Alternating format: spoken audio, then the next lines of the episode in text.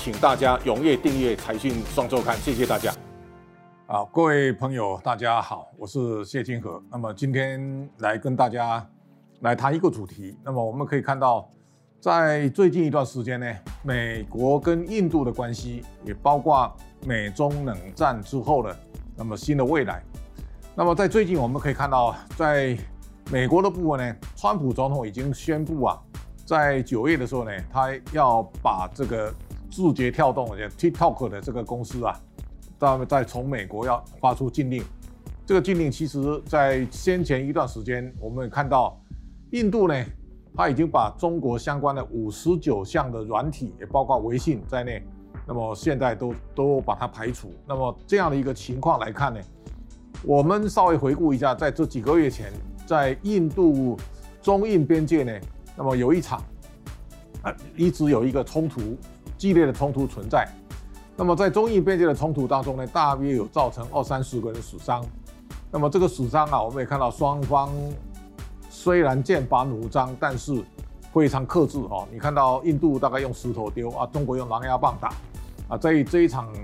这种冲突当中啊。其实我在形容，如果大家在历史上，你从过去的角度来看呢，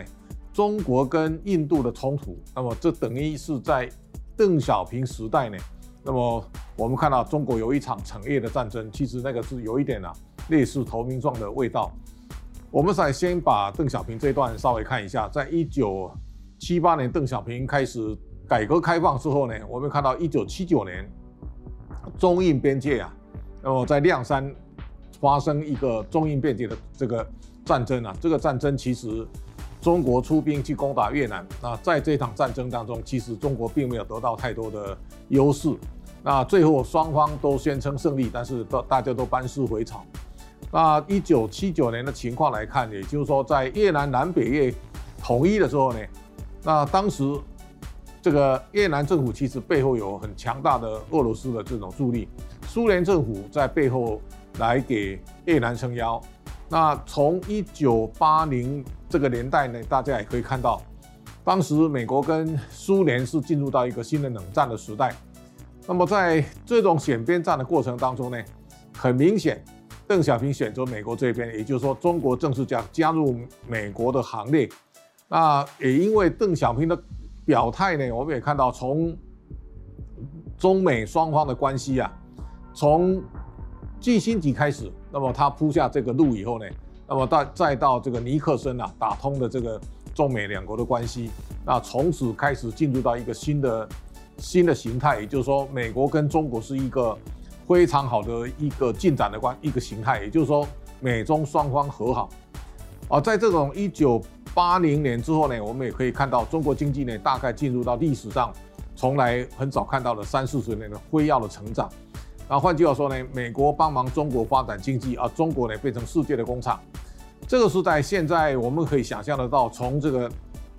邓小平改革开放一路走到现在，那么到习近平上来之后呢，美中双方关系开始有了微妙的变化。那么在二零一二年，我们看到习近平是第一第一个任期，到二零一七年啊，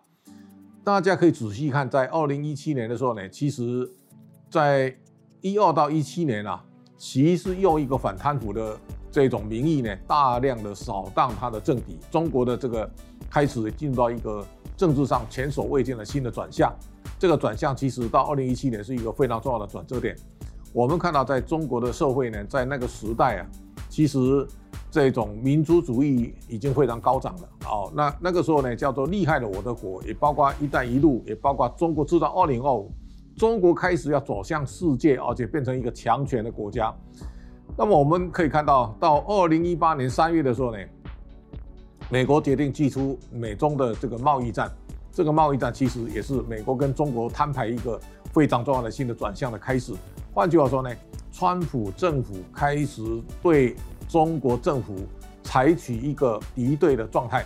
这个敌对状态呢，从二零一八年走到现在，大家也可以稍微想象一下。它只不过只有两年的光景，但是在这两年当中呢，美中的关系啊，其实不但没有改善，而且更来越来越恶化。那么在这一次呢，印度跟中国在边界上的冲突啊，大家也可以看到，这是印度投入美国重要的投名状。我们如果把印度的发展哦审视一下，大家可以发现，在过去一段时间，印度跟中的关系非常的好。那么现在的总理莫迪在二零一四年上任之后呢，他跟中国采取一个非常友好的关系，所以我们也看到中国的这个产品非常大规模进入到印度。所以单单如果从手机的市场来看呢，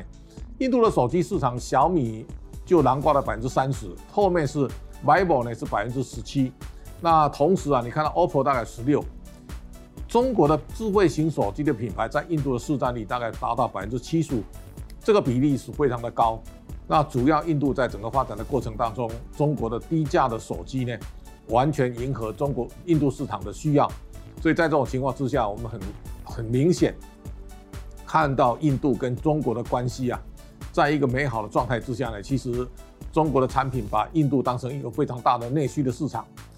那么现在呢，我们也可以看到，当印度开始转向的时候呢，其实。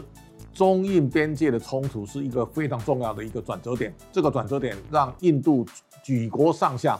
对中国产生一个相对的敌对的状态。我们看到在印度的社会啊，那很多的地方都都出现大家在焚烧习近平的照片，那么街头示威抗争啊，那这个双方关系啊恶化到历史上的最低点。那么这个情况来看呢，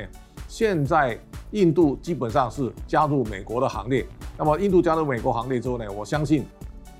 对未来亚太的战略会出现一个很大的改变。美国从去年开始，其实他在很多的场合不断的在提到印太战略。这个印太战略，我们一开始来看不太清楚，看不太懂。但是大家经过这一年，慢慢就发现了，印度在非常微妙的情况之下呢，他加入了美国队。那印度加入美国队之后呢，我想印度会造成一个很大的改变，也就是说。在邓小平一九七八年开始改革开放的时候呢，那个时候台商诶很多人到大陆去找机会，但是你可以想象得到，中国经济经济从一九七八年改革开放一直到一九九三年邓小平南巡讲话，其实邓小平的南巡讲话是造成中国经济翻天覆地非非常重要的一个起点，但从一九七八到一九九三年的时候呢，中国经济是在一个打底的初阶段，所以。这样的一个整个中国经济发展的形态，我们现在拿到印度来看呢，印度跟中国非常像，也就是说，在过去的二三十年，大家觉得印度有十三亿的人口，十四亿的人口，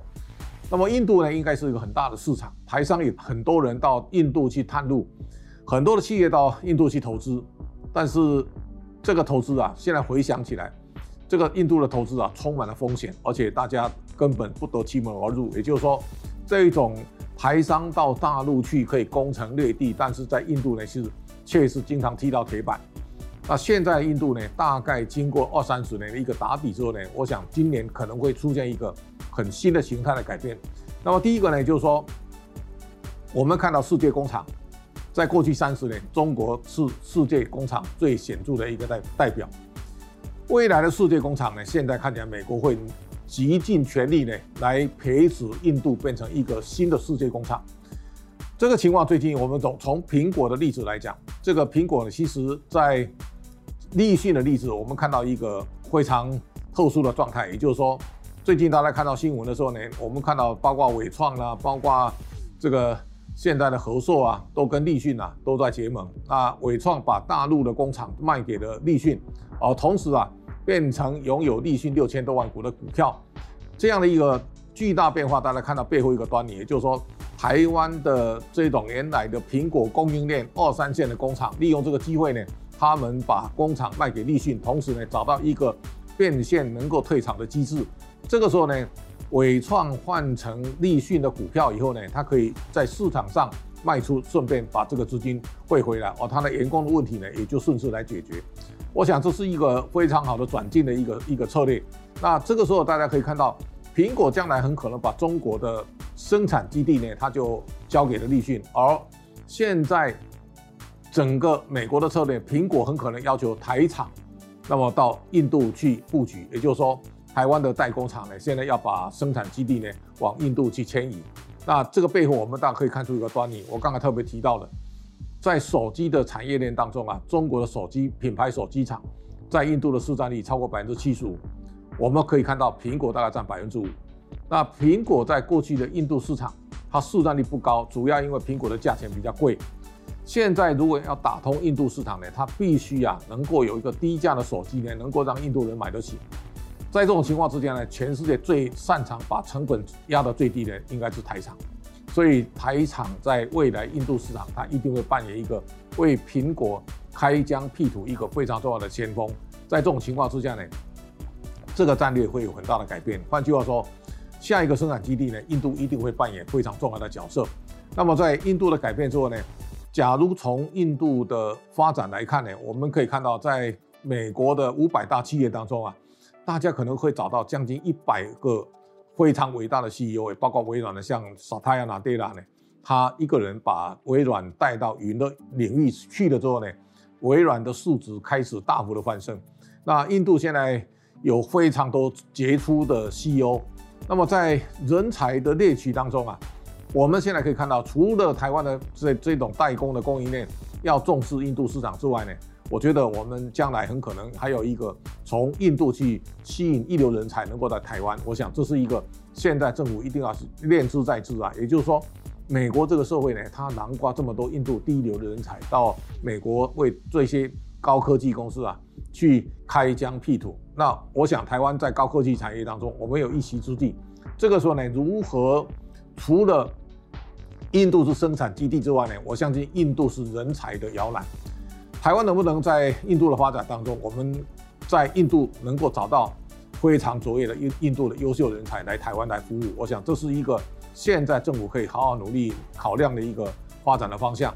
啊，第三个呢，印度也是一个有十四亿人口的大市场啊，这个大市场我们到底怎么来打？我想这个时候都是政府应该要好好思考战略的一个关键时刻的。也就是说，在一九七八年的改革开放，中国改革开放之后呢，一九七九年呢，中越产业战争，中国的投名状呢投向美国，而现在呢，印度在中印边界的冲突之后呢，投向美国，